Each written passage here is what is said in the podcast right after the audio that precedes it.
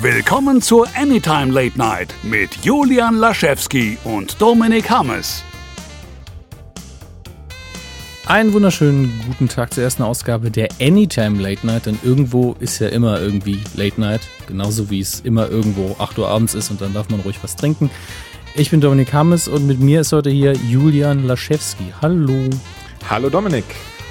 Wie geht's dir? Oh, mir geht's gut. Danke der Nachfrage. Und dir? Also ich habe Tee. Es ist aktuell bei mir Sonntag. Ich weiß nicht, wie es bei dir und bei den Hörern ist, aber hier ist Sonntag. Bei und mir ist gerade im Moment auch Sonntag, ja. Das, das ist ein Zufall. Kosmischen Ausmaßes. Ähm, wir haben heute relativ kompaktes Programm für euch. Wie immer haben wir jeder ein großes Thema und zwei kleine Themen vorbereitet. Hinterher werdet ihr alle sagen, wie, wieso ist das ein kleines Thema? Das ist doch alleine fünf Stunden Podcast wert. Ja, das ist aber ein anderer Podcast. Wir machen hier die Anytime Late Night, das ist alles ein bisschen anders. Und äh, das erste Thema, es sei denn, Julian hat noch irgendwas Brenzliges, was er auf den Lippen hat, wäre deins. Nein, gar nicht. Also wir können sehr gerne direkt durchstarten. Und zwar habe ich die Tage gelesen, dass Sony jetzt doch einen Venom-Film macht. Also nachdem sie ja nach mit Amazing Spider-Man 2 nicht so zufrieden waren, ähm, wer sich nicht erinnern kann, das war der Film, in der, äh, in dem Andrew Garfield Spider-Man war Emma Thompson seine Freundin Gwen Stacy und unter anderem der grüne Goblin im Film war Electro war der Hauptgegenspieler und Rhino war auch noch am Start. Man möchte eigentlich meinen, sie haben aus ähm, Spider-Man 3 von Sam Raimi gelernt, dass zu viele Bösewichte mhm. so ein bisschen äh, nur die Suppe versalzen, aber man hat es nochmal gewagt und auch dieses Mal kam es nicht ganz so gut an. Sony hat dann daraufhin gesagt, wisst ihr was, Marvel hier, ihr habt die, ihr habt das Recht, ihr habt nicht die Rechte, aber ihr habt das Recht, Spider-Man in euren Filmen abzulichten. Dementsprechend werden wir im, im Mai Tom Holland als Spider-Man sehen in Civil War. Ich bin gespannt, muss ich sagen. Ich bin vom Casting nicht ganz so überzeugt. Also von Tom Holland, das ist ja eher so ein, ja, ein junger, junger Mann, der ein bisschen so ein Milchbubi-Gesicht hat. Auf der anderen Seite Peter Parker war zumindest auch in, in während seiner Highschool-Zeit jetzt auch nicht der, der, der Frauenheld schlechthin und irgendwie die totale Kante. Von daher, ich denke, lassen wir auch mal überraschen.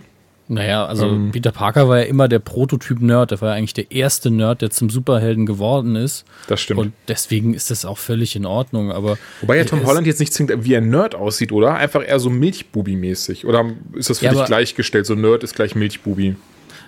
Im Klischee vielleicht schon, aber mhm. die Frage ist ja, haben wir von dem jungen Mann überhaupt mal was gesehen, außer zwei Fotos? Äh, gute Frage. Ich kenne tatsächlich auch gar nicht, außer eben diese Fotos. Er ist übrigens auch, weißt du, warum er nicht im Civil War Trailer drin ist? Ähm, ich dachte wirklich an PR-Gründe, dass man sich das möglichst lange in der Hinterhand hält. Genau, das dachte ich tatsächlich auch, aber ich habe es ähm, auch irgendwo die Tage gelesen, ich glaube auf, auf ähm, comicbookmovies.com.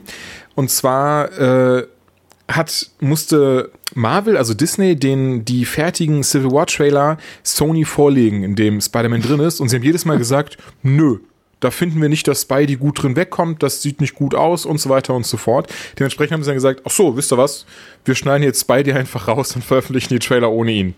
Ähm, mag natürlich oh, tatsächlich auch eventuell eine PR-Masche sein, wer weiß.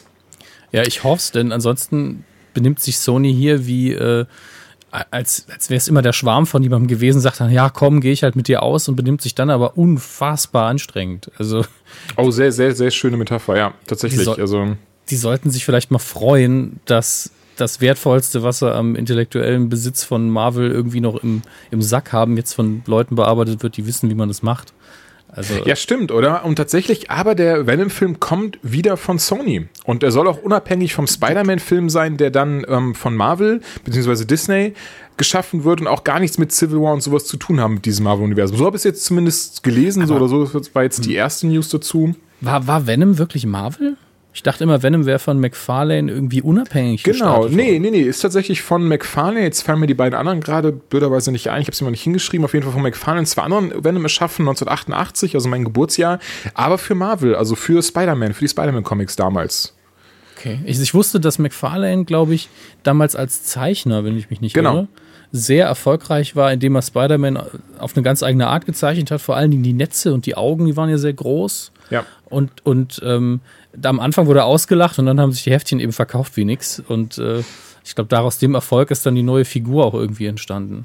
Genau, aber Venom blieb ja auch bei Marvel und jetzt unter dem, unter dem Aspekt könnt ihr euch jetzt mal kurz Spawn anschauen, der wenig später dann ähm, kam. Bei oh mein Gott, wie hieß der Verlag nochmal? Ähm, Top, Top Cow hieß der, glaube ich, damals ähm, Top Shelf Comics gibt es noch. Es kann sein, dass es früher mal Top Cow Comics war. Irg irgendwie so. Ne? Auf jeden Fall, wenn man sich mal Spawn so anschaut, die reine Spawn ohne seinen äh, äh, roten Mantel, hat er ja auch eigentlich, wenn er die Augen, die grünen Augen zumacht, hat er auch dieses, dieses, diesen Venom-Kopf in etwa. Also diese so weiße, so weiße Umrandungen um die Augen und eben eine schwarze ja. Maske. Und also, ich habe jetzt Spawn und Venom die ganze Zeit im Kopf auch durcheinander geworfen, deswegen rede ich hier so inkohärentes Zeug. Ach so, ja, siehst du mal, aber das, das liegt halt gar nicht so fern, darum geht es mir ja. einfach. Also er hat dann, ne, darum geht geht's, also darauf wollte ich hinaus, weil einfach Venom blieb bei Marvel, vielleicht war dann Spawn so seine Art und Weise, den Charakter trotzdem weiterzuführen, so wie er ihn auch im Kopf hatte. Ja, also das, die Versuche gab es ja so oft und ich weiß nicht, ob es nur McFarlane war, aber es gab viele Zeichner und auch Autoren, die erfolgreich waren und haben dann gesagt, ich mache nicht nur, mach zwar was eigenes, aber ich mache eigentlich das, was ich woanders mit einer anderen Figur hätte umsetzen wollen.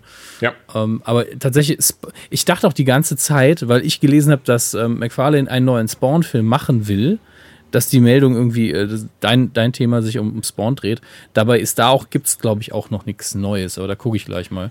Weil, oh, soweit ich ähm, weiß aber auch nicht, nee. Also er hat gesagt, er hat ein neues Drehbuch fertig geschrieben, um das jetzt einfach schnell abzuhaken.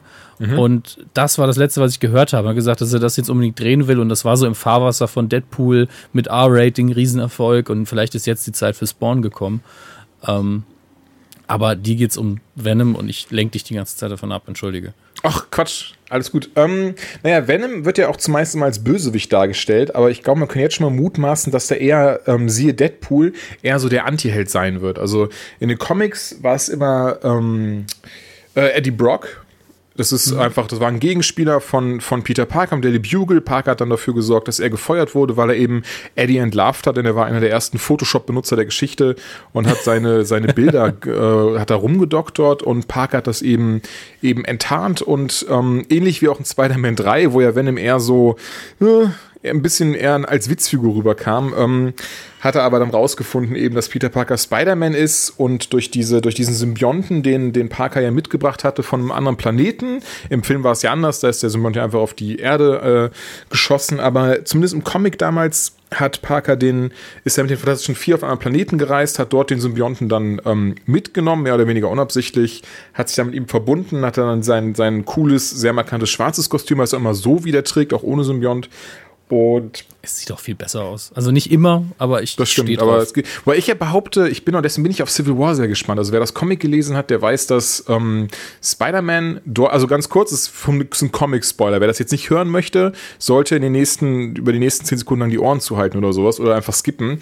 Ähm, deswegen ganz kurz, also im Comic, nicht im Film, den Film habe ich ja nicht gesehen, aber im Comic ist eben folgendes, dass sich Peter Parker auf die Seite von Iron Man schlägt und Iron ja, Man ihm eben das Iron Spider Outfit gibt, mehr oder weniger so als, ja. als, als Dankunterstützung. Und ich muss, also ich finde das, Echt, ich finde das Kostüm super, die Iron Spider. Also das gefällt mir sehr, sehr gut. Aber was ich viel lustiger finde, wenn du es jetzt so sagst, hört sich viel mehr an, als wäre es irgendwie schlechte Fanfiction oder sowas. So. Ja, das, aber das ist bei Comics, also da muss man Comics einerseits in Schutz, in Schutz nehmen, andererseits muss ich dir zustimmen. Es ist sehr oft so, dass es so klingt, aber andererseits, die müssen so viel an Stories produzieren. Ja, Irgendwann gehen einem die Optionen aus. Wobei, aber oh. äh, äh, kein Problem. Die, die Sache ist die, die Iron Spider kommt eben in diesem Fahrwasser von und jetzt der größte Spoiler natürlich der Demaskierung von äh, Spider-Man Spider-Man, mhm. der, der Freiwilligen. Und da, das ist alles so nicht Peter Parker und das, dass ich das alles hasse irgendwo. Das stimmt tatsächlich. Und ich merke gerade, ich habe auch gelogen, es ist gar nicht mein Lieblings-Spider-Man-Kostüm. Mein Lieblings-Spider-Man-Kostüm ist das vom Superior Spider-Man. Aber ich will jetzt gar nicht so, so krass ausholen und weiter spoilern. Das wird direkt gegoogelt. ähm, ach, weißt du gar nicht, wer Superior Spider-Man ist? Das ist ich, super Geschichte, das hat mir sehr, sehr gut gefallen. Mittlerweile gibt es ihn nicht mehr. Ähm, ach, aber ja, da Superior reden wir am anderen Tag drüber, würde ich sagen. Ich will sehr jetzt gerne. das Kostüm sehen. So, auf jeden Fall. Ähm, de dementsprechend gehe ich einfach davon aus, weil ähm, Venom in den Comics auch mittlerweile von Flash Thompson gespielt wird. Das ist ja, das ist ja damals der Bully gewesen in High School, in mhm. der in der Schule, der Parker ein schweres Leben gemacht hat, der dann ähm, im Irakkrieg seine Beine verloren hat, nach Hause als Veteran kam und Lieutenant ähm, Dan. ja genau so in die Richtung und dann ähm, zu Agent Venom wurde und zwar durch, ähm, ich glaube, Star Labs äh, Quatsch, Star Labs, äh, das ist aus DC. Wow. Da bist du thematisch ähm, noch ein bisschen voraus jetzt. Genau, ja. das war gerade, nee, nee, äh, oh, Mist, wie hieß denn das Äquivalent? Ähm, Weiß cool. ich jetzt leider auch nicht mehr. Jetzt mir gerade auf, ich habe ich hab immer Star Labs im Kopf. Was? Okay, egal. Auf jeden Fall das Äquivalent aus dem ähm, Marvel-Universum und die sorgen eben dafür, dass er der Venom-Symbiont sich mit ihm verbindet und er wird eben zu Agent Venom und im Auftrag eben. Das klingt noch schlimmer. Ja, aber es ist, es ist tatsächlich recht gut äh, umgesetzt. Naja, Punkt um. Also ich habe ein bisschen Sorge, dass, dass Sony da, da, dass Sony jetzt anscheinend wieder versucht, da auf Teufel komm raus was alleine zu machen, ähm, dass das wieder nichts wird. Auf der anderen Seite, ich muss sagen, ich mag den Charakter von Venom sehr gerne und wer auch Lust hat, mehr über den Charakter und seine Beweggründe zu erfahren, wie er überhaupt dazu kam, wie er ist und so weiter und so fort. Unter anderem kann man sich Maximum Carnage durchlesen oder sich besorgen. Also ich glaube, es kostet auf Amazon ungefähr 15 Euro, ist schon ein bisschen älter, sehr viel zum Lesen und dort ist noch Eddie Brock Venom und er und Spider-Man sind gezwungen zusammenarbeiten, um den namensgebenden ähm, Bösewichten Carnage aufzuhalten. Carnage ist aus Venom heraus entstanden. Ähm, das ist Cletus Cassidy und ein Serienkiller und durchgeknallter Typ, der schon irgendwie seine, seine Oma, sein Hund und was weiß ich schon als Kind umgebracht hat. Und ähm, ne, er ist eben so das, das totale Böse und kriegt eben diese, diese, die Macht des Symbionten und wird zu Carnage. Ähm, und auch empfehlenswert das relativ neue Minimum Carnage, also nicht Maximum, sondern Minimum Carnage. Und dort treffen nämlich Scarlet Spider, und das ist ähm, wieder jetzt super kompliziert, das ist Peter Parkers Klon Ben Riley, der eben dieselben Kräfte wie Spider-Man hat, aber eben nicht Spider-Man ist, sondern die Scarlet Spider und Agent Venom zusammen müssen auch wiederum Carnage aufhalten. Auf jeden Fall, wenn man eben Bock hat, sich ein bisschen irgendwie auf den Film schon mal einzustimmen oder ein bisschen über den Charakter zu erfahren, einfach mal die beiden, würde ich behaupten, ähm, zeigen schon sehr, sehr viel zur Figur. Einmal eben als Eddie Brock Venom und einmal als Flash Thompson Agent Venom. Ja, so viel zum ähm, Venom-Film. Sehr, sehr schön. Uh, meine erste News ist äh, dem Klischee entsprechend natürlich wieder was Literarisches, aber es geht ja jetzt wirklich um eine Welt sozusagen, die sehr, sehr nah auch an den Comics ist. Und es gibt auch eine sehr schöne Comicfassung davon. Das es stimmt. Ja. um Dark Tower, geschrieben von Stephen King, die achtteilige Buchreihe mit noch einer Kurzgeschichte, die es auch noch irgendwo gibt, an der bin ich noch am, am knappsten. Und seit Monaten war Idris Elba im Gespräch als der Revolvermann, als die Hauptfigur der äh, Western-Fantasy-Reihe ähm, für die Verfilmung. Und ähm, Idris Elba hat jetzt schauspielerisch alles, was man braucht dafür. Der hat unfassbares Charisma, der kann super spielen. Ich würde ihn als James Bond nehmen, ich würde ihn als Batman nehmen. Ja. Ähm, gleichzeitig kommt dann aber diese Diskussion äh, wieder aus den Löchern raus. Ja, der ist aber nun mal schwarz und in den Büchern ist die Figur weiß. Das ist normalerweise kein Problem. Hier ist es tatsächlich so, dass er allerdings mit einer ähm, ein Teil seines Teams, ich sage jetzt einfach mal Team, damit wir nicht die total abnörden hier, ähm, ist eine schwarze Frau, die aus einer, aus einer von Rassismus dominierten Zeit stammt. Und dadurch entgeben, ergeben sich natürlich Reibereien und eine gewisse Art von Dialog, die dann natürlich zwischen einem schwarzen Mann und einer schwarzen Frau einfach nicht existieren. Das ist aber für eine Adaption im Filmbereich nichts, wo man sich jetzt äh, die Beine verbiegt, wenn man das anders schreibt. Äh, da haben die Herr der Ringe und Hobbit-Adaptionen schon viel mehr Mist gemacht. Und das, obwohl ich vor allen Dingen die Original Herr der Ringe Filmtrilogie sehr, sehr liebe. Ähm, Dementsprechend ist das nur so ein kleines Manko. Als Gegenspieler, als Mann in Schwarz, haben wir äh, Matthew McConaughey, der äh, das spielen soll. Und der hat in den letzten Jahren so viel an äh, Rollen übernommen, die ich ihm nie zugetraut hätte und hat die alle super gespielt, dass ich auch glaube, dass er einen sehr, sehr guten psychotischen Bösewicht hinbekommt. Äh, da freue ich mich genauso sehr drauf. Und äh, das eigentlich Absurde daran ist, dass wirklich eine Verfilmung dieser Buchreihe sehr konkret wird.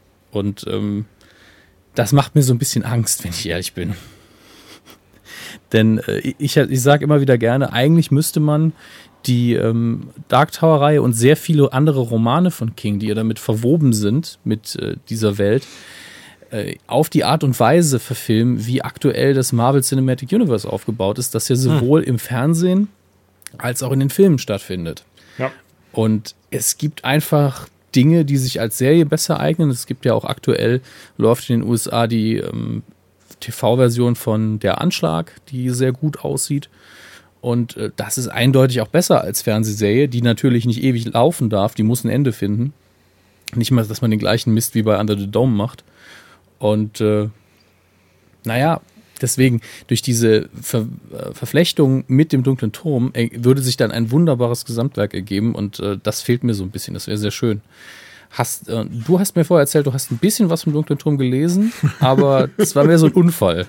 Ja, tatsächlich. Also ich wusste nicht einmal, tatsächlich auch bis du es gerade gesagt hast, ich wusste, dass es mehrere Bücher sind, aber ich wusste nicht, dass es insgesamt acht Bücher sind. Oder acht Bücher, wie war das? Acht Bücher sein soll, der achte kommt noch, hattest du eben gesagt? Nein, nein, es gibt sieben Bücher, in denen die Hauptgeschichte Mhm. erzählt wird und er hat nach dem Ach, Abschluss entschuldige, der Reihe genau. Mhm. noch einen Acht-Band geschrieben, der sehr interessant ist, Ja. der für den Gesamtverlauf nicht wichtig ist und der Mhm. auch mittendrin stattfindet. Ich glaube zwischen dem vierten und dem fünften. Ja, ich glaube ich glaub schon, aber da lasse ich mich auch gern korrigieren, so wichtig Mhm. Okay. ist es nicht.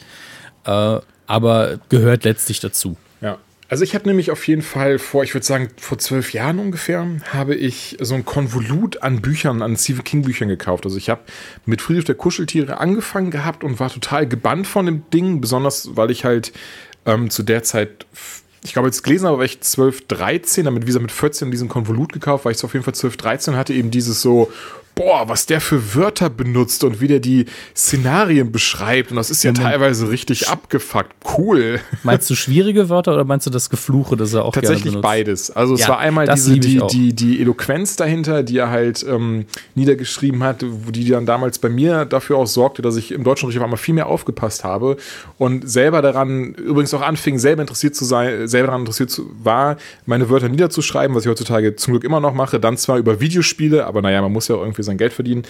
Und ähm, naja, auf jeden Fall habe ich dann eben dieses, dieses Konvolut an Büchern gekauft, wo eben auch der, der Turm oder der dunkle Turm drin war und hatte das dann angefangen zu lesen und habe einfach nichts gerafft.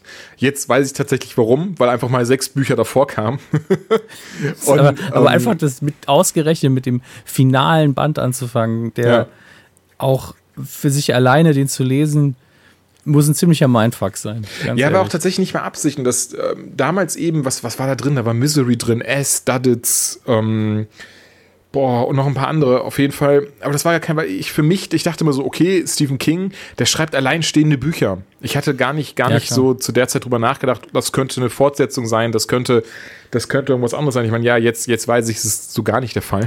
Das, das heißt aber auch, dass du es wahrscheinlich auf Deutsch gelesen hast damals. noch, Ja, genau. ne? Ich habe damals tatsächlich die ganzen King-Bücher auf ähm, Deutsch gelesen, ja. Und das Gemeine ist ja, dass die Deutschen auch wirklich nur mit ihren äh, zugegebenermaßen vernünftigen, aber ich finde trotzdem sehr dummen Einzeltiteln daherkommen und keine Zahl vorne drauf steht.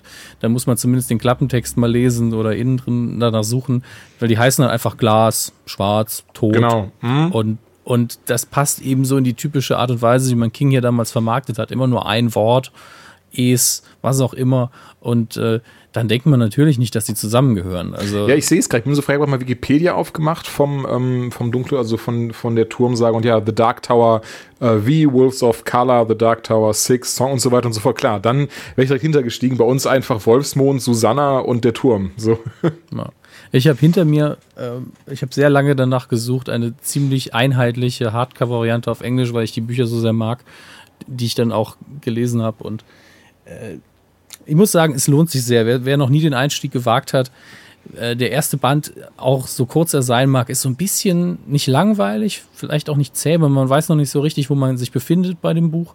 Aber der zweite gehört mit zu den besten Büchern, die ich tatsächlich je gelesen habe, vor allen Dingen handwerklich. Das ist erzählerisch einfach also man kann über King viel sagen, man kann auch sagen, ja, die Literatur ist nichts wert, also so mit diesem Snobismus der, äh, der ernsten Literatur.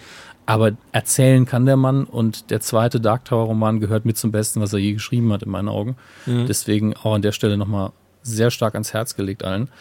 Ähm, ich bin sehr gespannt, wie das mit dem Film wird. Idris Elba auf jeden Fall eine schauspielerisch eine der besten Lösungen, in Anführungsstrichen, die ihnen einfallen konnte, wie sie die Sache mit dem Rassismus, der im Buch liegt, der aber zu den Figuren gehört, der also nicht eine Botschaft des Buches ist, wie sie damit umgehen, wird man sehen. Wahrscheinlich wird man es einfach streichen, weil es ja auch sehr viel Zeit ist, die man da abarbeiten muss.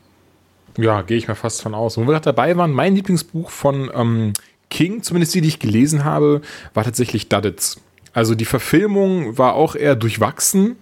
Ja, ich, ich habe das Buch nicht gelesen, den Film gesehen und der hat mir sehr viel Spaß gemacht tatsächlich. Ja, wahrscheinlich ist es einfach, weil ich das Buch vorher gelesen habe. Also man hat, das war so das erste Mal, dass ich bewusst eben ähm, erst ein Buch gelesen, dann den Film geguckt habe und dann eben dieses hatte so, oh, hm, das war aber im Buch ganz anders. Also alleine das, das Finale und, und teilweise sehr, sehr wichtige Szenen, sehr, sehr auch Schlüsselszenen im Buch haben sie dann ganz weggelassen. Wahrscheinlich war das einfach dieses so, oh, das hat mich gestört. Ich muss den Film heutzutage eventuell nochmal gucken, denn mittlerweile habe ich nicht mehr dieses krasse, dieses so, ich habe das Buch gelesen, jetzt muss der Film genau meinen Vorstellungen entsprechen.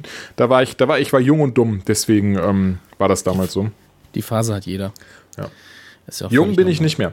Nein, aber auf jeden Fall, also Duddits war auf jeden Fall mein, mein absoluter Liebling, alleine wie das Thema aufbereitet wurde. Denn ich, ich verrate jetzt einfach an dieser Stelle, merke ich, mhm. du wirst, wirst es nicht lesen, oder? Ich meine, es sind irgendwie tausend Seiten oder so. Ey, ganz ehrlich, das wäre nicht das erste Mal. Kann gut sein, aber ich bin äh, habe mit Spoilern kein Problem. Also, also wäre es jetzt, ne, wie immer auch hier wieder Spoiler, das heißt jetzt einfach skippen, überspringen oder Ohren zu halten.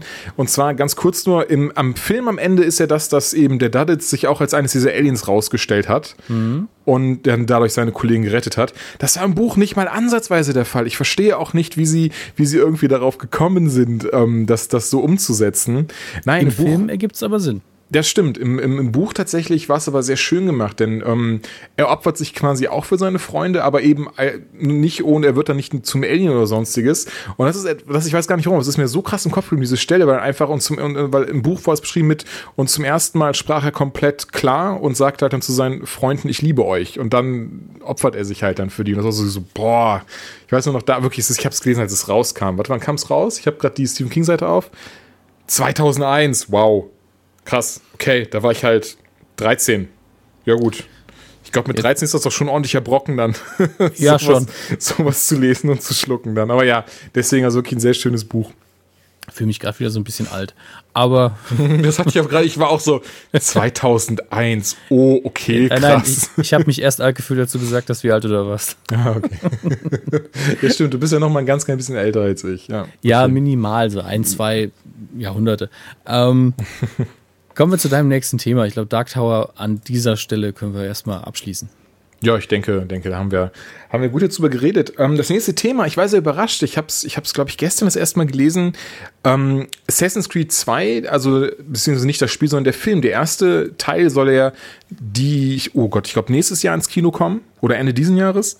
Ähm, und zwar mit Michael Fassbender in der Hauptrolle als Callum Lynch, der eben, wer das Spiel kennt, ähm, durch Abstergo seine Erinnerung, auf seine Erinnerungen zugreifen kann, seines Assassinenvorfahren Agila mhm. und eben dort auch nach diesem, nach dem Apfel von Eden forschen soll und eben anderen Relikten. Naja, und sie haben halt jetzt schon gesagt, der Film wurde, glaube ich, letzten Monat oder so, war, war, ist er jetzt im Kasten seit letzten Monat. Also es ist jetzt, die, es ist, die Dreharbeiten haben komplett, sind komplett fertig und jetzt kommt halt in die Nachbearbeitung und pipapo. Auf jeden Fall haben sie jetzt schon bekannt gegeben, und ich bin super smart, dass ich mir die Produktionsfirma nicht aufgeschrieben habe. Auf jeden Fall wurde jetzt schon bekannt gegeben, dass sie gerade schon am Nachfolger arbeiten. Also von wegen Drehbuch, Pre-Production. Also nicht im Sinne von, wir haben mal hier ein Drehbuch in der Rückhand, wie zum Beispiel bei der Pool 2 der Fall war. Da war das Drehbuch anscheinend auch schon fertig für den zweiten Teil. Einfach mal, mal schauen, als äh, ob da was kommt. Nee, hier haben sie wirklich gesagt, so, der kommt jetzt der zweite Teil. Da ist doch der erste noch gar nicht im Kino und gerade mal abgedreht. Wieso haben die jetzt schon den zweiten bestätigt? Ich, besonders Videospielverfilmung, sind wir ehrlich, was war, war wirklich eine richtig gute Videospielverfilmung, wo man sagen konnte, ey, das war super. Mortal Kombat 1 zum Beispiel von 96. Hat da Spaß gemacht, Fall. aber ja. da wusste man auch, okay, da baut man jetzt kein riesen Imperium drauf auf. Das ist einfach Ach, nur ein nicht, kitschiges Stück, Stück Kino, das, das Spaß macht, vor allem, wenn man das Spiel gespielt hat. Ja gut, aber siehe, siehe den zweiten Film, ähm, der war ja ziemlicher Müll. Also. Den hat ja auch keiner mehr geguckt. Da wusste ja jeder schon, okay, das ist wie bei From Dust Till Dawn. Den zweiten Teil brauche ich mir nicht angucken. Ja, so in die Richtung. Ne? Also von daher bin ich dem sehr verhalten gegenüber. Ich, ich verstehe auch gar nicht, wie man, wie man jetzt schon mit, also jetzt schon sagen kann, ja, der zweite Teil kommt. Den, den machen ja, wir auf jeden Fall, ohne zu wissen, wie der erste Teil ankommen das wird. Ist doch, das ist ja letztlich nur so eine PR-Entscheidung. Das sagt man jetzt. Man hat ja noch nicht einen Zentimeter digitalen Film gedreht, hm. also nicht ein äh, Kilobyte quasi Frau verschwendet, ja. sondern hat nur gesagt, wir finden das alles so geil, was wir bisher sehen und wir haben Vertrauen in die Stars, die drin sind, weil der ist ja auch sehr hochkarätig besetzt, ähm, dass wir sagen, ja, der zweite kommt auf jeden Fall, ihr könnt euch auf ein Franchise auch im Kino gefasst machen und wenn der jetzt floppt, garantiere ich dir, dass das nicht mehr passiert. Äh, wenn er verhaltene Ergebnisse hat, dann kann es schon passieren, dass sie ihre Hauptdarsteller verlieren, weil sie das Budget verkleinern. Äh, das ist jetzt einfach Teil des Marketings. Denkst du? Aber ja. es ist ja, ich, ich, also ich, man kennt es ja tatsächlich, wie jetzt zum Beispiel bei Deadpool, dass sie jetzt direkt gesagt haben, ja, das Drehbuch Deadpool 2 steht schon, wir könnten direkt anfangen. Aber hier sind sie wirklich mit stolz geschwellter Brust rausgegangen, haben direkt gesagt, du, der zweite Teil kommt. Da müsst ihr euch gar keine Gedanken machen. Wir da, haben schon, sind schon in den Startlöchern. Da musst du fragen, wer hat das gesagt? Weil in dem einen Teil haben wir wahrscheinlich die Drehbuchautoren gesagt, wir haben schon ein Buch. Und äh, in dem anderen Fall hat das Studio gesagt, wir machen auf jeden Fall einen neuen Film. Apropos, Deadpool 2, Drehbuch haben sie schon. Was, was denkst du, wird da passieren? Ähm, ich kenne mich mit der Figur nicht gut genug Ach, aus. Okay. Mhm. Ähm, ich fand es schön, dass der erste jetzt eigentlich eine Liebesgeschichte war. Ich muss sagen, ich fand ja eh, die Brücke ist sehr gut geschlagen worden zwischen diese, dieser Romanze, aber auch, und das muss ich sagen, kann mir der Film sehr gut zugute halten. Oder ich, ich attestiere ihm da zu viel, aber mit dem ernsten Thema ein von Krebs haben sie sich ja trotzdem auseinandergesetzt, ohne das irgendwie ins Lächerliche zu ziehen oder irgendwie so zu tun, irgendwie das abzutun, so von wegen so, ja, der ist ja eh jetzt unbesiegbar, von daher ist ja eh, passt schon. Also sie haben es ja trotzdem. Also es war kein Allheilmittel und das liegt aber auch in der Figur drin. Also ich glaube, da waren sie ja auch sehr nah äh, an dem, wie es in den Comics ist, oder? Ja, doch schon, eigentlich schon, ja. Ja. Zumindest im Umgang mit dem Thema und, und genau, ja. Ähm, die, der schwächste Teil von Deadpool, den merkst du, glaube ich, erst, wenn du ihn zum vierten Mal gesehen hast. Äh, ah, das da, ist gut. Ich habe ihn erst zweimal geguckt. Dann wir haben auch noch nicht so oft gesehen, aber ich habe halt ein paar Mal drüber nachgedacht und ich hatte ja. sehr, sehr viel Spaß. Und der Spaß lenkt natürlich immer von den Schwächen ab.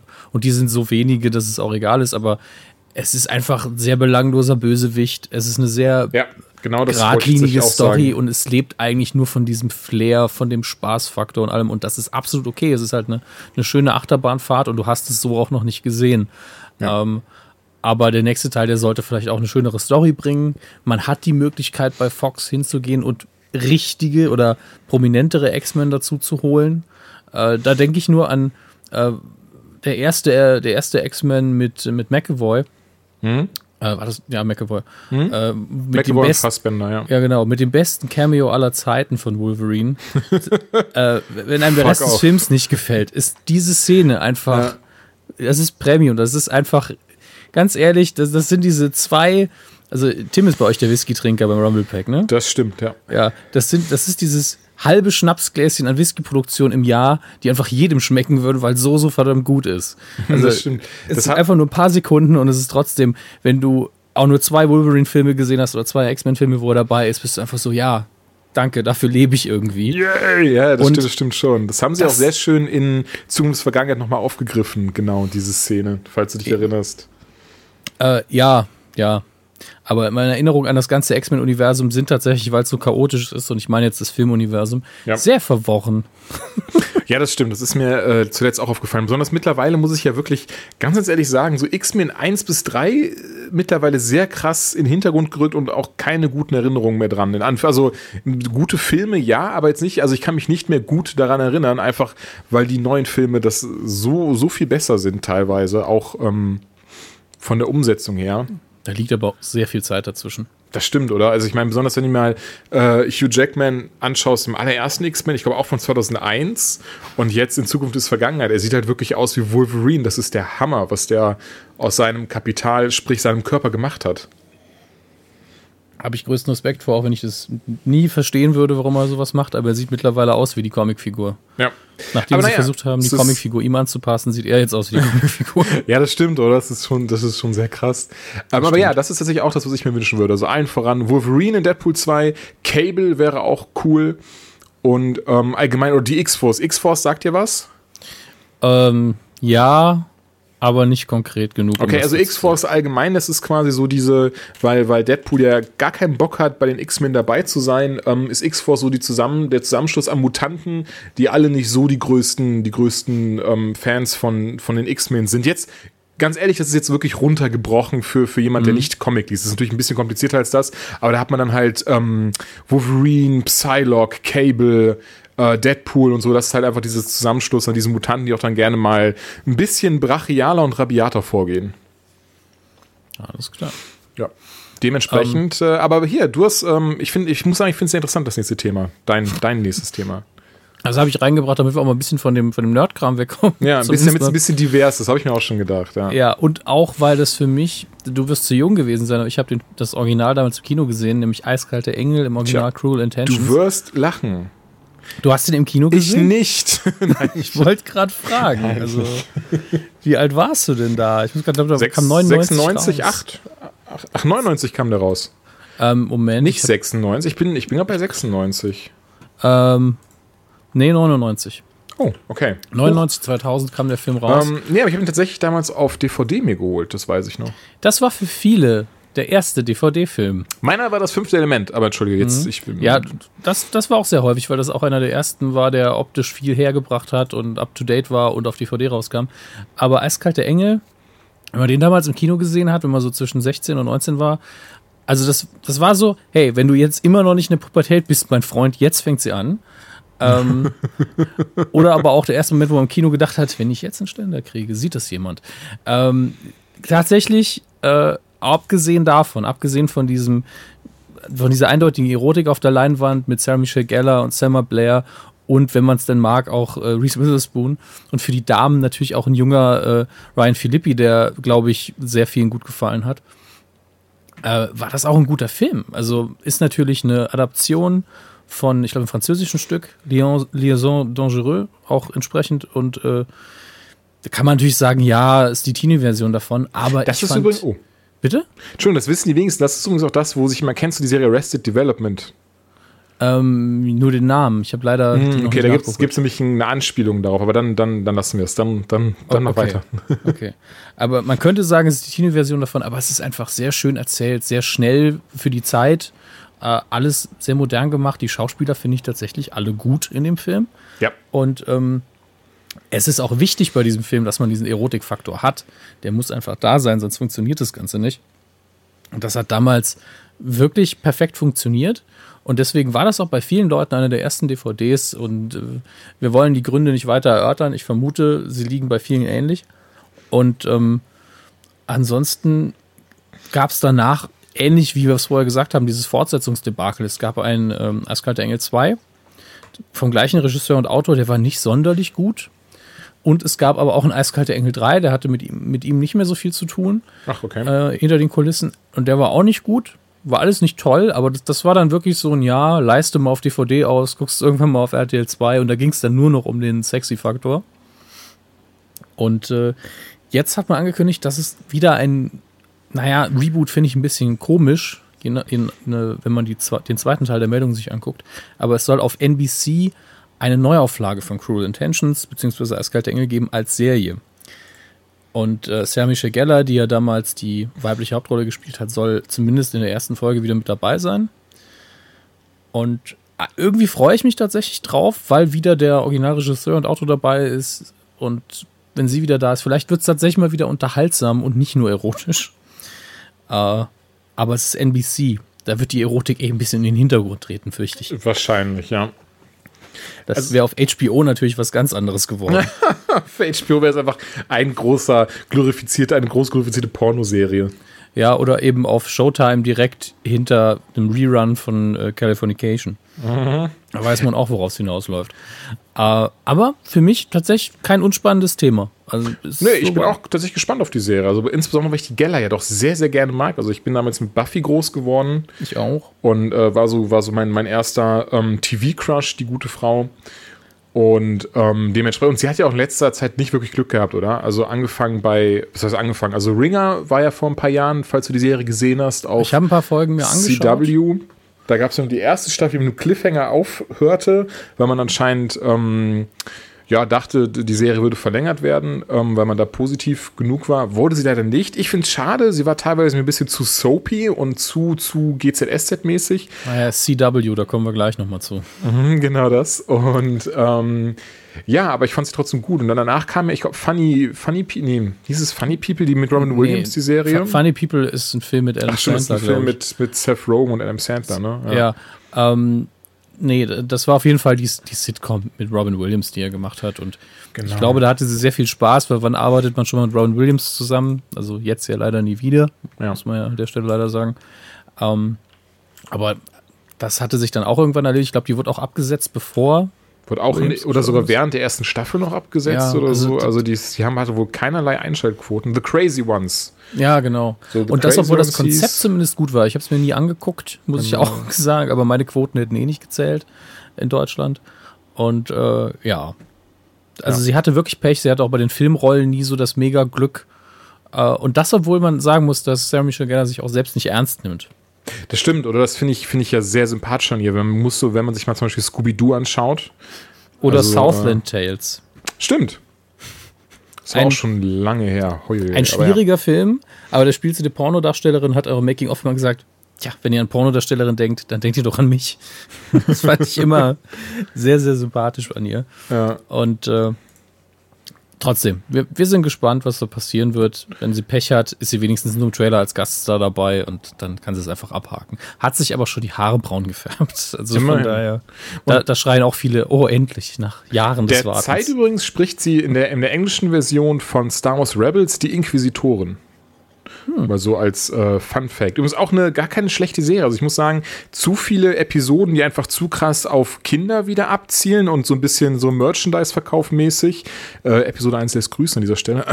Und ähm, aber tatsächlich, also jetzt ganz kurz die letzte Folge gesehen, ich ganz kurz mal abnörden. Ähm, Hammer. Also ähm, geht nämlich darum, dass sie eben einen, einen alten Jedi-Tempel aufgesucht haben und alle dann meditieren und jeweils so verschiedene, verschiedene Voraussichten sehen. Also zu Rebels Zeit ist äh, Anakin schon Darth Vader.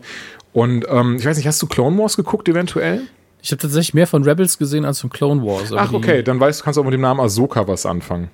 Nee, ich kann mir keine Namen Ahsoka, merken. Ahsoka war, ist, war die Schülerin von Anakin Skywalker. Okay. Und ähm, naja, es ist eben jetzt in dieser aktuellen Folge meditiert sie halt und sieht dann halt Anakin vor sich und redet dann quasi. Und das war sehr, sehr gut gemacht, also auch sehr emotional. Das finde ich immer sehr interessant, dass das Serien dann, die ja eigentlich eher, wie gesagt, an Kinder vermarktet sind und meistens jetzt nicht wirklich erinnerungsträchtige Episoden haben, dann wieder so, immer wieder mal so kleine Momente haben, wo man denkt so, boah, das hätte auch einfach im Star Wars Film drin sein können, so gut wie es einfach umgesetzt war, wie sie mit ihm redet und er sie dann auch quasi fragt, so Ahsoka, weißt du, was aus mir geworden ist? Und so. also es ist super gemacht. Also ich will jetzt gar nicht zu viel spoilern. Kannst aber auch nur, äh, nur empfehlen, selber mal reinzuschauen. Da merkt man aber auch wieder, dass die, die an sowas mitarbeiten, immer denken, ach, hätte ich nur die Chance, das in größeren Rahmen zu machen und dann Wahrscheinlich, ja. Ich kann mir gut vorstellen, dass die dann, die das machen, dann auch dann irgendwie wirklich sehr schöne Ideen einreichen und dann gesagt zu bekommen, so ja, aber heute machen wir die Folge, wo sie beim fremden Planeten stranden und äh, von Gungens umgeben sind, so äh, von Gangens Ja. umgeben sind. Weißt und dann, du, sowas dann, dann essen sie gegorene Beeren und sind alle betrunken. Ha! ja, genau so. Kann, ja, so, so ist es dann leider. Naja, kommen wir zu was, äh, wo du, glaube ich, durchweg positiv sein wirst. Du hast nämlich vorgeschlagen, dass wir heute kurz über Superhelden-Serien im Allgemeinen reden. Ich denke, du meinst Kurz. die aktuellen, die jetzt laufen. Das stimmt tatsächlich. Die aktuellen, also ähm, jetzt kommen wir zum ersten großen Hauptthema und zwar Superhelden-Serien, habe ich jetzt einfach mal ganz plump genannt. Und zwar im Wesentlichen geht es dabei um Flash, Arrow, Daredevil und Jessica Jones. Also ich hatte tatsächlich noch mehr da stehen, unter anderem noch Legends of Tomorrow beispielsweise, aber ich dachte mir, machen wir mal 2-2, denn auf Netflix laufen gerade zwei richtig, richtig gute, beziehungsweise sind gelaufen, kann man sich immer noch anschauen.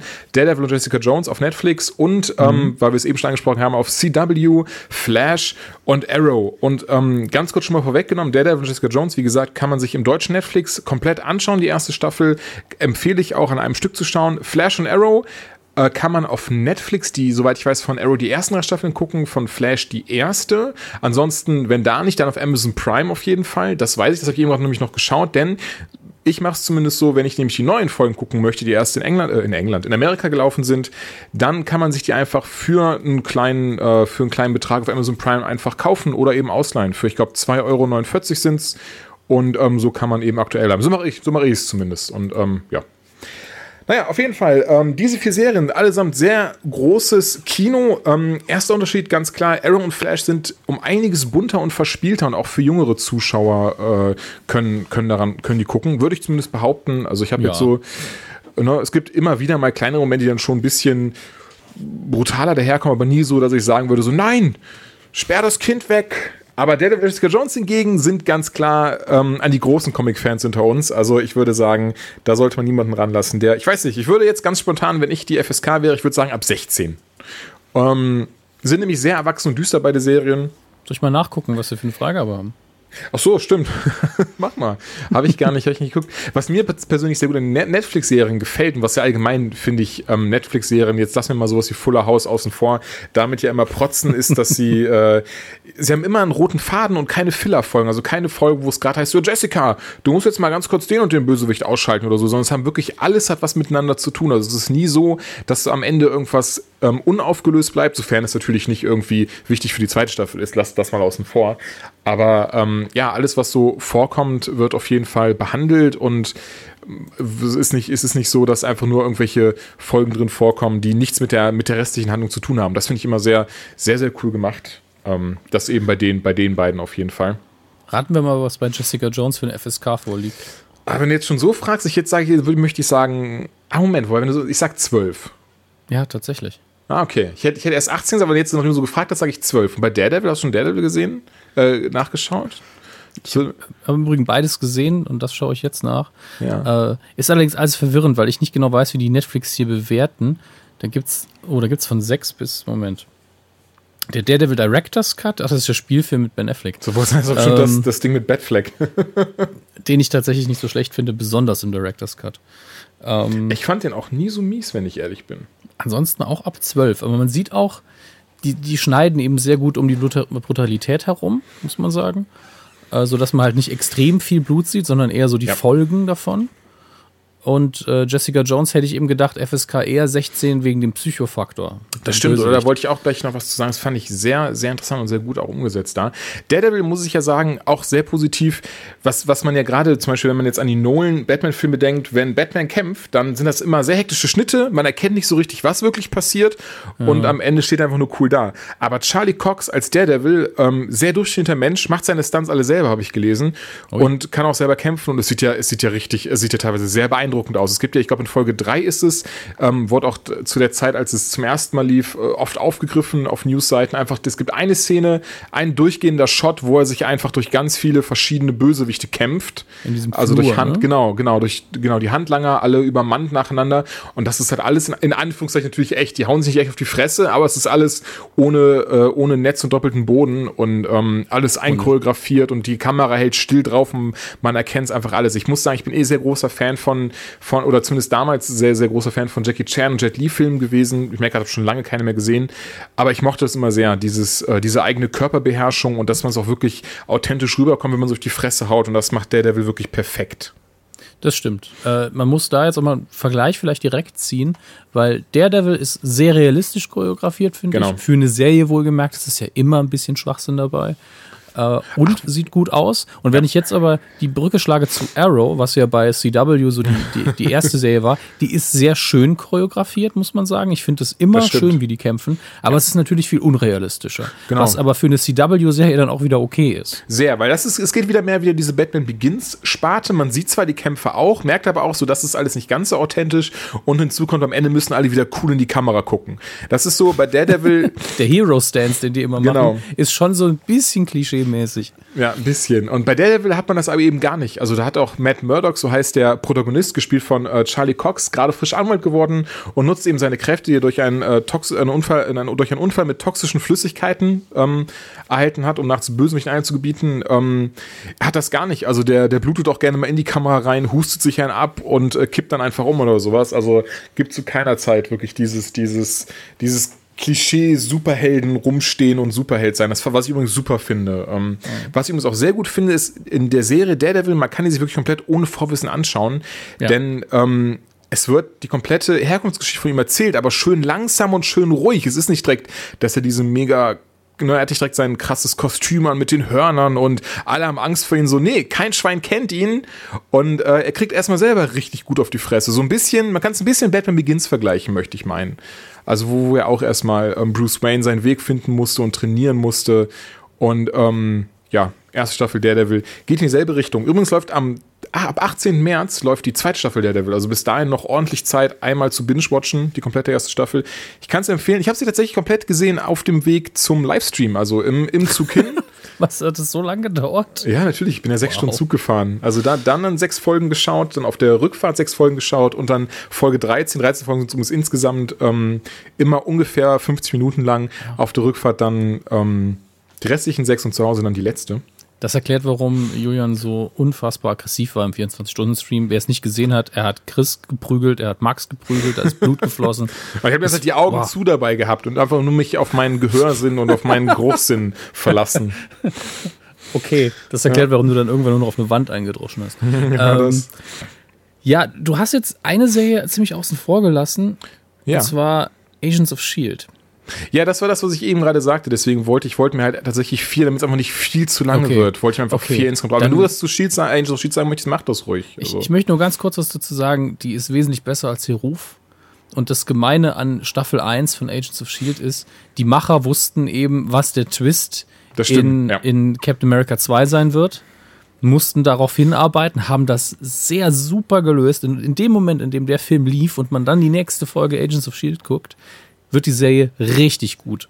Und ich habe an Ja. dem Tag, ich habe mir auch im, im Kino den Film gesehen und als ich dann die Serie geguckt habe, bis zu dem Punkt, habe ich die ganze Staffel nochmal geguckt. Ach, okay, krass. Aber das war auch, als nachdem ich ähm, äh, Civil War, nachdem ich Winter Soldier zum ersten Mal gesehen habe, dachte ich auch so, Moment, wie mache ich das denn jetzt in Agents of S.H.I.E.L.D.? Hä? Aber ja, fand ich auch sehr gut geklärt und umgesetzt. Ähm, Ja. Aber dann heben wir uns den, den Detail-Talk bei den Serien vielleicht für ein andermal auf. Ja, sehr gerne. Äh, aber eins möchte ich noch sagen, ich finde, Flash ist vor allem die erste Staffel, trifft den Comic-Charakter nahezu perfekt. oh, ich war noch nicht fertig. du warst noch nicht fertig. Okay, dann sage ich nur das und dann machst du fertig. Ich merke okay? gerade, ich mache, ja klar, mach gerne. Gut. Äh, Flash ist von all den Serien die, die in meinen Augen zum einen am rundesten ist, die am besten funktioniert und Ja. den Charakter am besten wiedergibt, wie er ist im, in den Comics und so wie ich ihn immer wahrgenommen habe. Ja. Ähm, wobei ich sagen muss, viel von meinem Wissen basiert auf Justice League Unlimited und, und den ganzen guten Zeichentrickserien Ah, von mhm. Warner. Ähm, ansonsten Julian. Ja, und ähm, oh, hups, ich bin nicht gegen mein Mikro gekommen. Ich hoffe, das war jetzt nicht zu laut. Ähm, ja, und anders als jetzt zum Beispiel Daredevil, Jessica Jones, die Serie, setzt direkt quasi schon im Leben von Jessica ein. Sie ist bereits Privatdetektivin, hat ihr Superheldendasein, was sie nie wirklich hatte, aufgegeben, hat keinen Bock mehr darauf. Ähm, und jemand aus ihrer Vergangenheit taucht wieder auf. Äh, Killgrave gespielt von David Tennant, sehr, sehr gut gespielt von David Tennant. Und ähm, ganz kurz, Killgrave kann eben die, die Leute, egal wer es ist, einfach durch seine Stimme, also durch, durch das, was er sagt, dazu bringen, genau das zu machen, was er sagt. Also wenn er zu jemandem sagt, spring vom Dach, springen Leute auch vom Dach. Und die Serie ist wirklich richtig düster und setzt sich auch mit psychischen Krankheiten, wie zum Beispiel Depressionen, aber auch Panikattacken auseinander. Teilweise sehr oberflächlich. Ich finde es trotzdem sehr treffend umgesetzt, besonders ähm, was, was man so an Jessica zeigt und sieht. Dementsprechend möchte an dieser Stelle auch sagen, da ich, da ich ähm, die Thematik, Thematik halt ein bisschen kenne, mich noch ein bisschen auseinandergesetzt habe. Jessica Jones, die Serie, die sollte man tatsächlich nur anschauen, wenn man ähm, ja selber sich mit diesem Thema auseinandersetzen kann. Also Depressionen, Panikattacken, Peinigen und so weiter und so fort. Ja, und jetzt Ich denke, da wird viel getriggert. ja, genau, das, genau das, das meinte ich einfach, ja. Es ist also eine Serie, die tatsächlich sehr krass triggern könnte. Daher halt für Leute, die eventuell leicht getriggert werden, sollten drüber nachdenken. Und ja, genau, Fazit, äh, Fazit. Und jetzt auch zum quasi abschließend Flash. Also Flash tatsächlich auch, ähm, würde ich behaupten, so die beste Serie von dem, zumindest ab der zweiten Hälfte der ersten Staffel. Und da findet die Serie direkt ihren Moment und setzt mit jeder Folge einfach einen drauf. Also die Drehbuchautoren haben anscheinend sehr schnell gemerkt, was beim Publikum ankommt, aber auch wo selber ihre Stärken liegen und ähm, das Emotion allein das emotionale Finale der ersten Staffel, ich verrate natürlich rein gar nichts, aber dann wirklich deswegen sollte man der Serie mal eine Chance geben. Also ich habe wirklich am Ende da gesessen und dachte so, boah, wow. Also sie haben es, sie haben es, ich meine, dabei meine ich nicht mehr wirklich, was am Ende am Ende passiert, sondern so zwischendrin und der Moment, äh, wie, wie alles zustande kommt und, und ähm, ne, was, was Flash eigentlich wollte. Ich, ich, ich, ich, merke, das könnte, könnte, könnte böse enden, ich will gar nichts verraten. ähm, aber das war, wo ich dann so saß und da, wo dem, besonders, ich glaube, dem Zuschauer ist dann schon in dem Moment klar, als es passiert, so, okay, das wird so und so passieren. Und ähm, das war dann so für mich, wo ich, als dann tatsächlich dann so passiert ist, dann nicht diese, hat man gar nicht diesen Aha-Moment, sondern vielmehr diesen so, boah. Ähm, besonders, was ich richtig cool finde an Flash, noch ganz kurz, ich weiß, es wird gerade viel zu lange, aber was ich richtig cool finde an okay. Flash, ist, ähm, dass man sich von Anfang an sich nicht scheuen, die direkt die großen Gegner rauszuholen. Also ganz kurz mal zum Beispiel Deadpool, da haben sie einfach Ajax, ein ganz kleines Licht in den Comics genommen. Aber hier in Flash haben sie einfach direkt mal Earbud Thorn rausgeholt. Das ist der Reverse Flash. Der Reverse Flash ähm, in den Comics äh, nee, weißt du was? Ich frage gar nicht zu viel. Auf jeden Fall hier holen sie den Reverse Flash raus und wer Bock hat, ein bisschen Hintergrund zu wissen anzuhäufen, also bevor er mit der Serie zum Beispiel anfängt oder auch während er die Serie gerade geguckt oder schon geguckt hat, einfach mal das Comic Flashpoint durchlesen oder auch den animierten Film The Flashpoint Paradox. Ähm, Sehr gut. ja, denn der Comic ist zwar nochmal eine Ecke besser und erhält mir Informationen zur Beziehung Flash, Reverse Flash, aber allgemein Comic wie, sehr, äh, wie Film enthalten sehr viele Informationen einfach allgemein, wo kommen die beiden her, äh, was sind ihre Beweggründe, und so weiter und so fort. Und das ist etwas, ich denke, das ist auch vieles, was dann ähm, eventuelle, ja, Wissenslücken möchte ich es gar nicht nennen, aber wenn man halt noch mal ein bisschen tiefer in diese ganze Materie eintauchen möchte, ein bisschen mehr zu Flash erfahren möchte, einfach mal das lesen und oder gucken, denn ähm, die verraten tatsächlich sehr viel zum Charakter. Das finde ich ist auch sehr schön umgesetzt. Ich merke gerade, enthält natürlich den einen oder anderen Spoiler, aber das ist auch so das, oder? Ich finde auch bei den Serien, so wenn man die Comics liest, wenige Dinge überraschen. Das ist dann viel eher so diese, und ich denke, das haben sie sehr, sehr smart gemacht. Zum Beispiel, machen wir es mal kurz anhand von Arrow, wo wir gerade über die anderen Serie so weit geredet haben. Ähm, ich weiß ja gar nicht, wie weit, wie, wie weit du Green Arrow in den Comics kennst, aber ähm, So. Geht so, okay. Ich frage jetzt einfach mal, Das an dieser Stelle auch wieder Spoiler. Also hier wieder, ne? ich, ich würde sagen, das sollten wir einführen. Oder? Sobald wir Spoiler sagen, wissen die Leute, okay, jetzt entweder weiterhin zuhören und sich ärgern, ja genau, oder einfach mal kurz skippen oder so. Aber ähm, ne, also Green Arrow ist in den Comics ist Oliver Queen und Oliver Queen und ähm, Laurel Lance sind verheiratet in den Comics und haben einen Sohn. Ähm, in der Serie Arrow ist das nicht der Fall. Und das Ding ist so, jetzt als Comicleser weiß man es halt schon, dass das dann aber irgendwann passieren wird. Es ist halt viel oder könnte. Wissen, oder könnte. Denn, stimmt, das müssen wir noch dazu sagen, ähm, allesamt, also all diese vier Serien, besonders Daredevil und Jessica Jones, aber auch Flash and Arrow sind sehr nah an den Vorlagen. Aber diese CW-Serien, also Flash and Arrow an dieser Stelle, gehen etwas frei mit den Nebencharakteren um und nehmen das auch nicht alles ganz so genau, was in den Comics passiert ist, passieren wird und so weiter und so fort, sondern ähm, ja, machen das alles ein bisschen freier und erfinden unter Umständen auch neue Charaktere und neue Beziehungen, die es so gar nicht gibt in den Comics. Ja. Richtig. Ja. Ich denke, jetzt. ich habe zwar noch mehr, aber ich merke, nee, sonst, äh, jetzt ist, bist du erstmal wieder dran. Aber wir ja. bleiben direkt im selben Metier. Ja, und der, der, große Unterschied zwischen Marvel auf Leinwand und Fernsehen und DC auf Leinwand und Fernseher ist ja der, abgesehen von der Qualität, die viele jetzt in den Raum werfen würden, dass Marvel auch keine Grenze zieht zwischen, zwischen Fernsehen und Film. Das ist eine Welt, die auch öfter mal miteinander kommuniziert. Da tauchen auch Figuren im Fernsehen auf, die in den Filmen aufgetaucht sind. Und bei DC sagt man, ne, machen wir nicht. Ist uns doch egal, dass die Serien so gut sind. Äh, wir erfinden alle Helden auf der Leinwand nochmal neu. Ähm, Finde ich persönlich nicht so gut. Heißt nee. aber nicht, dass, dass die Filme schlecht sein müssen. Ähm, und jetzt steht natürlich, nachdem äh, der letzte Superman, also Man of Steel, kein Flop war und auch kritisch gesehen nicht scheiße. Man kann da definitiv Kritik dran anmerken. Äh, aber war ein solider Film und auch wesentlich unterhaltsamer als äh, Superman Returns. Steht uns jetzt ins Haus Batman wie Superman. Und äh, das ist ja, nachdem, nachdem Nolan seine durchaus sehr gute Batman-Reihe abgeliefert hat, doch mal wieder so ein Double, Triple der, nachdem er dann auch Ben Affleck gecastet hat. Der Trailer kam vor einiger Zeit schon raus und es ist nicht mehr lange hin. Die Frage ist, was erwarten wir uns eigentlich davon? Nee, es sind tatsächlich, ähm, um dich einfach mal diese Stelle zu unterbrechen oder einfach ja, mal zu nee, nee, übernehmen. Ich habe die Pause gemacht, damit du weiterreden kannst. Achso, okay. ähm, sind tatsächlich nur noch, ich glaube, drei, nee, Quatsch, 20, 20 Tage, oder? Am 6., 24. so, jetzt habe ich es, aber 18 Tagen kommt er ins Kino. Ähm, das heißt, ich glaube, Presseverführung wird dann so in ein bis zwei Wochen sein. Ähm, ich bin sehr gespannt. Ich bin ja wirklich großer, großer Batman-Fan, bin ähm, mit Batman groß geworden, wirklich mit den Comics tatsächlich groß geworden, aber auch zufälligerweise, weil ich mal so ein Batman-Comic, ich habe den, den, den, äh, den Burton-Film gesehen und zwar tatsächlich den ersten, aber mit dem Pinguin, danach ist mit dem Joker, also in umgekehrter Reihenfolge, ist mir damals nicht aufgefallen. Hab dann gesehen, so, oh, es gibt auch Comics mit Batman, was? Und, aber ich war wirklich, boah, sechs, sieben und fing dann an, mir immer wieder mal, wenn ich, wenn ich denn ein bisschen Kleingeld hatte, mir diese Batman-Comics zu kaufen. Und seitdem eben ein sehr großer Teil meines Lebens, heutzutage immer noch, also wenn ich mich umschaue, hier an der Wand hängen zwei Comic-Ausschnitte, die ich mir selber, äh, selber eingescannt und ausgedruckt habe und verpostert habe, eingerahmt. Jetzt hängen sie hier. Ähm, da hängt, hängt eine Zeichnung von Greg Capullo, wie Batman ähm, auf Solomon Grundy einschlägt. Darunter ähm, eine Zeichnung von, weiß ich ehrlich gesagt gerade nicht, auch von Batman.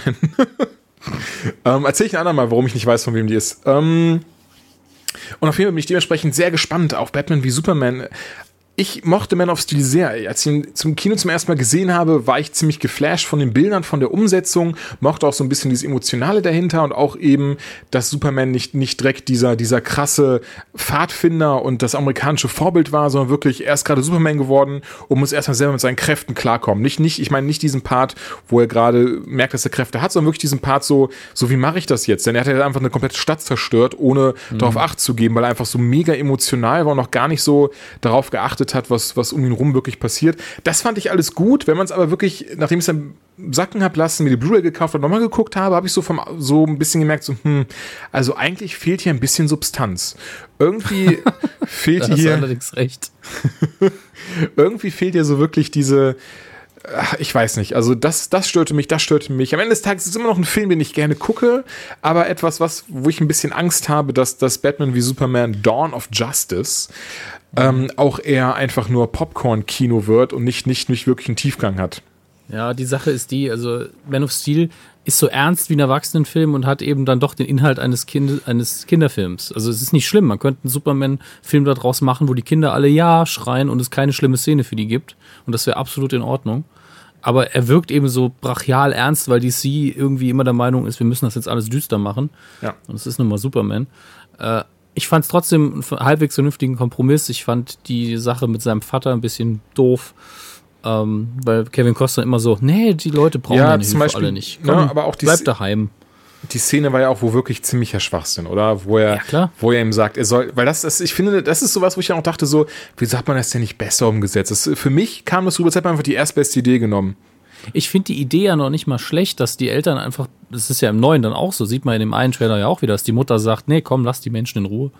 Ähm, dass die Eltern sagen, du bist uns wichtig, alle anderen sind uns scheißegal, denn du bist unser Sohn, adoptiert oder nicht. Finde Ja. ich ja eigentlich eine sehr starke Emotion, aber so wie es darüber kam, von wegen, nee, komm, lass mich in dem Sturm verrecken, mein Sohn. Mit, Genau, mit so einer Geste. Das war alles sehr, sehr, das hätte man besser machen können. Und Ja, insbesondere, wenn du Zeit. überlegst, wie viele Leute standen da aus Smallville, dass er wirklich schon im Namen Small hat, da Mhm. standen 20 Leute rum. Das heißt, er hätte einfach einmal seinen Vater da raus und könnte jetzt sagen können, Leute, wenn ihr das irgendwem sagt, ich habe Laseraugen, ich, ne, Ich glaube nicht, dass das eine Lösung ist, Julian.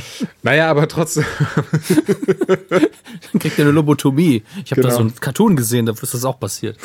ähm, ja, also wie gesagt, hätte man den Moment hätte man besser aufarbeiten müssen und äh, in meinen Augen. Aber der Film an sich ist okay. Die Kritikpunkte auch mit so viele Leute äh, umgebracht und Zeug zerstört, das kann man ja im Zweifelsfall alles noch irgendwie wegerklären. Und ich finde den Darsteller sehr gut. Also Henry Cavill macht es macht es eigentlich sehr sehr sauber. Und ich bin gespannt, weil Zack Snyder ein guter Regisseur ist, Ja. wenn das Drehbuch gut ist. Das sieht Genau. man an Watchmen, wo man sich ja doch sehr sklavisch ans Original gehalten hat, bis auf einige Ausnahmen. Und der Film ist einfach gut. Das ist vielleicht nicht die beste denkbare Watchmen-Verfilmung, aber ich finde ihn immer noch sehr gelungen. Ähm, aber ich habe auch Angst. Ja. Ich muss ja aber sagen, und ich denke, du wahrscheinlich auch, aber das kommt wahrscheinlich daher, dass wir da sehr subjektiv geprägt sind, da wir ja ähm, große Kevin Smith-Fans sind. Aber ähm, ich freue mich sehr auf, ich habe auch damals, als es gesagt wurde, Ben Affleck wird Batman, war auch meine erste Reaktion, cool. Ich, den kann ich mir richtig gut als Batman vorstellen. Meine erste Reaktion war, uh, der arme Kerl, jetzt werden ihn alle hassen. Ja, gut. Damit hatte ich zumindest schon mal recht. Ja. Ähm, aber ich wusste, wenn Ben Affleck diese Rolle übernimmt, übernimmt am jetzigen Zeitpunkt seiner Karriere, wo er keine großen Rollen mehr übernehmen muss, wo er einfach Regisseur sein könnte. Äh, einfach, ne? Aber er hat eben als Regisseur mittlerweile eine Reputation und auch Erfolg gehabt und war Oscar nominiert und alles und äh, das funktioniert. Also der hätte die Karriere einschlagen können, ab und zu mal eine ernste Rolle einschieben und gut. Aber wenn er jetzt hingeht und spielt Batman, dann ist das nicht wie damals bei Daredevil, wo es wieder eins von Dutzenden von Angeboten war, sondern er macht es ganz bewusst, er weiß, worauf er sich einlässt und er nimmt die Figur ernst. Ja. Und das sind alles Dinge, die man von jemand erwartet, der eine Figur spielen soll, die einem wichtig ist. Außerdem mag ich ihn. Und er Ich hat das auch. perfekte Sehr. Batman-Kinn. Das, das vielleicht jetzt nicht, aber was er wirklich ganz ehrlich, also in den Trailern bisher immer und auch erst recht im finalen Trailer, er ist der perfekte Bruce Wayne. Absolut. Also als, als Batman werden wir sehen, ich lasse mich überraschen, aber schon alleine, wie gut er einfach Bruce Wayne porträtiert. Auch diese, Ja. Diese, diese, diese etwas hochnäsige Art und dann so ein bisschen das Herabsehen auf andere, was ja auch in den Com es ist ja, das ist ja das, was ich finde, was man sehr merkt. Ben Affleck, und das hat zumindest Kevin Smith auch schon in seinem Podcast gesagt, Ben Affleck ist großer Batman-Fan, er hat die Comics Ja. gelesen, er kennt Batman und ich finde, das merkt man einfach von seinem Porträt her, wie er, ne, so Christian Bale beispielsweise, Christian Bale war gut in der Rolle. Er hat, er hat, er hat einen guten Bruce Wayne gemacht, er hat einen guten Batman gemacht, aber nicht, nicht so dieses, wie man, wenn man Comicleser ist, wie ich und sehr affin ist dem gegenüber, dann ist es eben nicht, dann, dann merkt man direkt so, okay, es ist, aber es ist jetzt nicht zwingend Comic, sondern es ist einfach so, es ist seine eigene, seine eigene ähm, Auffassung der Rolle. Ähnlich wird es natürlich bei Batfleck auch sein, aber man merkt ihn direkt, wirklich, allein der finale Trailer einfach, die allererste Szene, wenn, wenn, wenn er mit äh, Jeremy Irons, der ähm, Alfred spielt, dann einfach, äh, ich habe den Trailer auf Englisch gesehen, was hat er noch, ähm, der, der dann einfach sagt von wegen, äh, ähm, Sie sind auch zu alt geworden, um jung zu sterben, Master Wayne. Das ist ein schöner Satz, finde ich. Und dann, auch wenn sie, was, auch wenn sie es, äh, auch wenn sie es immer wieder versucht haben. Not for lack of trying. not, ja, genau, das, also das sagt im Englischen. Ich wollte es ich wollte es auf Deutsch machen, aber ich weiß jetzt nicht, wie viele von den, von den nicht, dass ich es Hörern- nicht versucht hätte. Ich, solche Phrasen kann man einfach nicht elegant Das stimmt, übersetzen. ne? not, Das not for the lack of trying. Und dann, äh, genau, I'm getting slow in my old age, Alfred. Das ist so, Ja. alleine wie er spricht, wie er sich gibt, wie er auch wie er trainiert, das ist ist der Hammer. Ich habe tatsächlich schon oft, also was heißt oft, ich habe immer wieder mal gelesen, so, äh, der sieht viel zu krass aus, viel zu bulkig. Aber guckt euch bitte mal Bruce Wayne in den Comics an, alleine in The Dark Knight Returns von Frank Miller. Und darauf ja. basiert ja zumindest, ähm, wenn man, wenn man ne, angeb oder angeblich zumindest darauf basiert ja auch der Batman im, in Batman wie Superman. Also dann hat der Batfleck wirklich so richtig ins Schwarze getroffen. Also, pass auf, das ist, jetzt muss ich weit ausholen. ich erinnere mich dran, dass für Batman Begins Christian Bale, als er die Rolle bekommen hat, auch direkt angefangen hat, Muskeln zuzulegen, ja. weil er gedacht hat, ja gut, muss ja, muss ja viele Muck Muckis haben. Und dann kam Christopher Nolan und hat gesagt, du musst sofort wieder abnehmen, der soll mehr Ninja-mäßig aussehen. Das sind einfach zwei verschiedene Herangehensweisen erstmal. Äh, und wenn sie sich visuell eben an Dark Knight Returns orientieren, dann muss, muss er muss er Muckis aufbauen. Was auch logisch ist, und jetzt mache ich eine ne Filmreferenz, ja, Filmlogik, ja, nicht, nicht echte Weltlogik. Rocky Balboa. Der Film haben sie schön vor den Trainingssequenzen gesagt, du bist jetzt alt, deine Knie sind kaputt, all deine Gelenke sind im Arsch, hier ist nichts mehr mit Schnelligkeit, das Einzige, was du machen kannst, ist fest draufhauen, also machen wir Muskeltraining. Ja. Und das ist im Alter ebenso. Man wird eben weniger beweglich, Muskeln kann man aber noch aufbauen. Äh, da, deswegen finde ich das tatsächlich zumindest glaubwürdig innerhalb einer Filmwelt. Und äh, so alt ist er ja auch noch nicht. Aber trotzdem, ich, ich würde Ben Affleck jetzt auch keine Ninja-Moves zutrauen.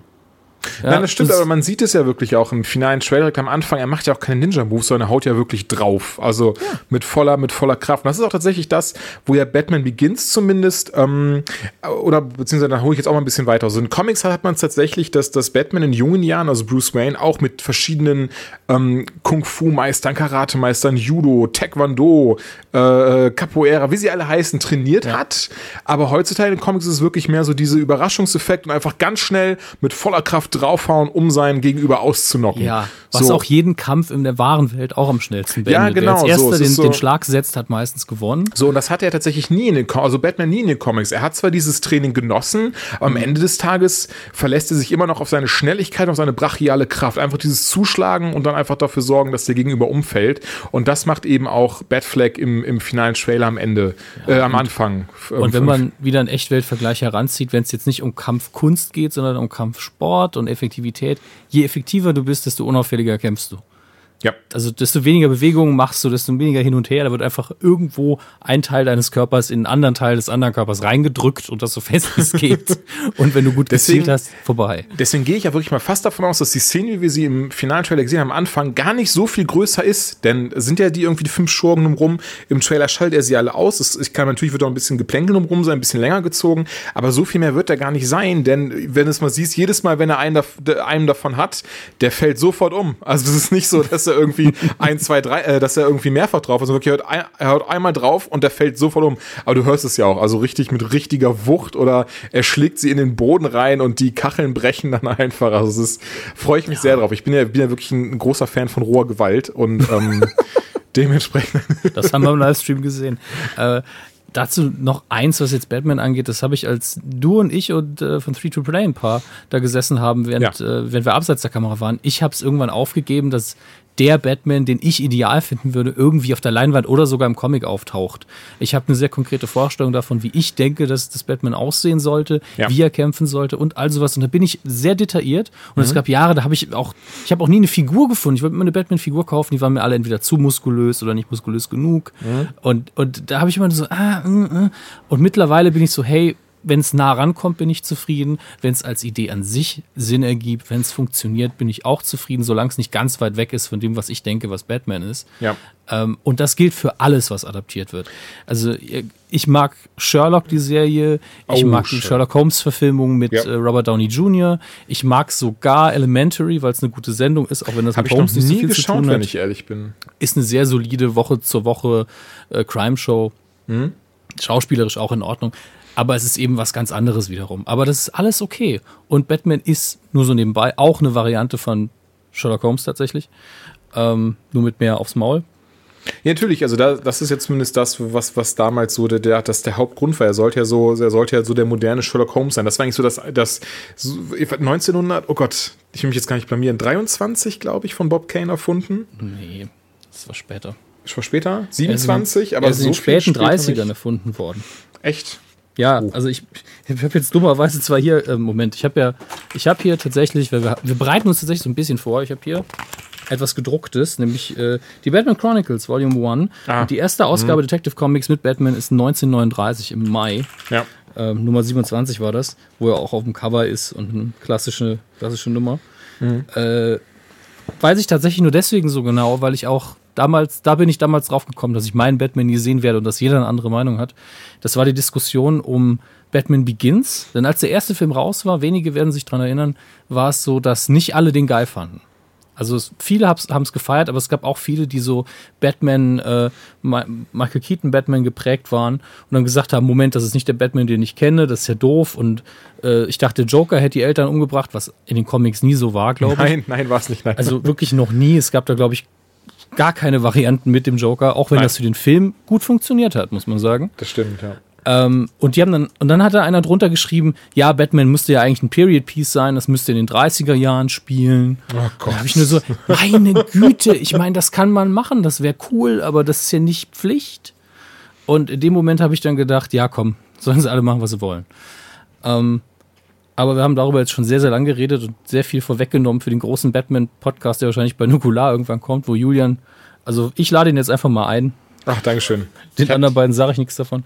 ähm, ja, und der wird auch sehr lang werden. Ich glaube, da werden einige einschlafen, jedenfalls hinter den Mikros. Mal gucken. Aber was wir jetzt machen wollen, denn was wenige wissen, unser Late-Night-Studio, in das wir uns dann immer virtuell begeben, liegt tatsächlich über Filmstudios. Wir haben uns ja oben so den Dachboden angemietet.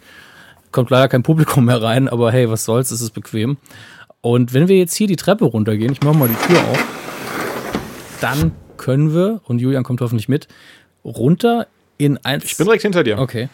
Wir gehen jetzt gerade runter die, diese Wendeltreppe und da unten ist tatsächlich die Betthöhle aufgebaut und die wir wissen noch nicht, ob die dann für den äh, Batman Solo-Film ist schon oder ob die auch schon eine große Rolle spielen wird in äh, Batman wie Superman. Da haben wir ja schon ein bisschen was von gesehen. Das hier sieht ein bisschen anders aus. Ich mache mal das Licht an. Äh, ein bisschen sieht man schon da hinten. Ist ein bisschen klassischer, oder? Ja, tatsächlich. Also man, man scheint sich hier eher an das, an das ältere ähm, Batcave-Design zu orientieren. Ja, also nicht 60er Jahre äh, Adam West, Nein, Gott sei Dank. Aber ich glaube, ich sehe da hinten sogar die Münze und den T-Rex, auch wenn ich bis heute nicht weiß, wo die Trophäen herkommen. ist ja ganz hübsch. Ähm, ja, mindestens ein Batmobil haben wir hier. Ja gut, den Spoiler hätte ich jetzt weggelassen. Muss ich sagen, ich finde das immer ein bisschen lächerlich. Ähm, naja, ich würde hier mal durchwischen, aber ansonsten eigentlich ganz nett. Was denkst du? Also ich, sehr nett. Also ich muss tatsächlich sagen, mir gefällt da der, ähm, der Glaskasten da sehr, sehr gut. Da ist äh, Jason Todds Kostüm drin. Das ist ja der, der Robin, der leider anhand, durch die Hand des Jokers gestorben ist. Ja, da steckt auch noch irgendwie die Tatwaffe mittendrin. Ich denke, das wird man noch mal ändern. Ja. Ja, Aber ähm, ja, also das muss ich sagen, das ist so, das finde ich gerade hier am, am faszinierendsten irgendwie, weil das ist, ist was sehr, sehr ehrfurchteinflößendes. Ein Mahnmal. ja. Das ist richtig. Also Betthöhle ist für mich auch immer Gänsehaut. Das war sogar im ersten äh, Arkham Asylum Spiel so, dass ich, äh, als man die kleine Betthöhle Ja. gesehen hatte, habe ich einfach pure Gänsehaut bekommen. Das war so eine Mischung aus Batman Begins und den alten Tim Burtons, weil die Musik mich eher an Tim Burton erinnert hat. Und das war schon. Hm. Also, wenn man so ein bisschen Batman geeicht ist wie wir zwei, kriegt man da schnell mal Gänsehaut, glaube Ja, ich. ich muss auch tatsächlich ähm, sagen, dass die Arkham-Spiele, das war so mein Batman, wo du es eben gerade angesprochen hattest, Mhm. was so dein Batman ist und die Arkham-Spiele kommen dem sehr nahe, so wie ich mir wirklich mal Batman so vorgestellt habe. Das, das ist auf jeden Fall nicht schlecht. Äh, was ich bei den Arkham-Spielen gehasst habe, von, er, von den ersten Spielminuten an, war, da steht dann Commissioner Gordon neben Batman und Commissioner Gordon hat genauso viele Muckis wie Batman. Das haben sie jetzt zum Glück in ähm, Arkham Knight komplett geändert. Da hat auch, ist auch Batman nicht mehr so ein krasser Muskelprotz und so, sondern sieht alles viel realistischer aus. Also, Ja. Da gab es ja auch nur, also im ersten Arkham Slime-Spiel gab es ja nur Muskelprotz und Harley Quinn als Charaktermodell gefühlt. und ähm, war so ein bisschen fragwürdig. Naja, aber schön hier. Aber ich würde sagen, damit sind wir doch schon durch für dieses Mal, oder? Ja, ich denke auch. Ich bin sehr gespannt, was wir hiervon ähm, in Batman wie Superman alles wiedersehen werden. Also ähm, anscheinend ist das ja nicht mehr die klassische Betthöhle, wenn man es den Trailer nehmen kann, weil es alles schon ein bisschen älter ist. Sieht ja erstmal Penthouse aus, aber zumindest das Kostüm von, das Kostüm von Jason Todd wird auch drin vorkommen. Das wissen wir schon. Von Auch daher. nicht, ich glaube auch nicht, dass der T-Rex und die Münze hier bleiben, wenn ich ehrlich bin. Nee, das glaube ich auch nicht. Äh, irgendwo schade, aber eigentlich passen die auch nicht zum Film. Nun gut. Aber an der Stelle wollen wir, glaube ich, auch die, die erste Ausgabe der Late Night beenden. Und da wir, wie wir bei iTunes ja, wie ihr es gefunden habt, bei Spiritualität und Religion zu finden sind, müssen wir auch diese Woche mit einem Sinnspruch beenden. Wenn Julian keinen hat, werde ich das machen. Ja, mach du mal gerne. Okay. Ähm, nur wer in der Hüfte locker bleibt, kann auch mit dem Kopf harte Aufgaben erledigen. Und äh, mit dem Satz lassen wir euch in die nächsten, mal gucken, 14 Tage, 7 Tage, wir werden sehen. Und ich bedanke mich ganz herzlich bei Julian. Ich hoffe, das war angenehm für dich. Danke auch, Dominik. Es war äh, sehr angenehm, hat sehr viel Spaß gemacht. Alles klar. Macht's gut, bis zum nächsten Mal. Tschüss.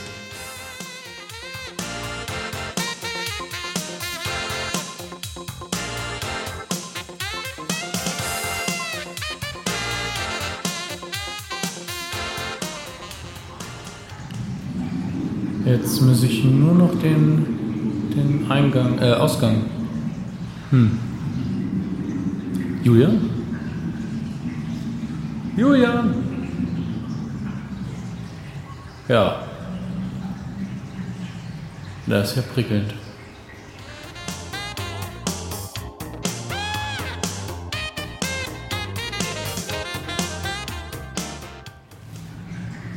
Get out of my cave.